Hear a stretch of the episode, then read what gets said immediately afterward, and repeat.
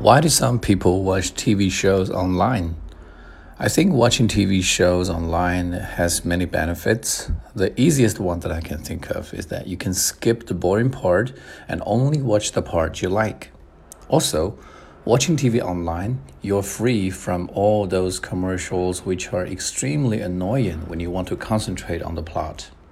For myself, I especially to interact with others by sending screen comments it's a very nice thing to express my opinion and see what other people think about the film or the TV shows, of course.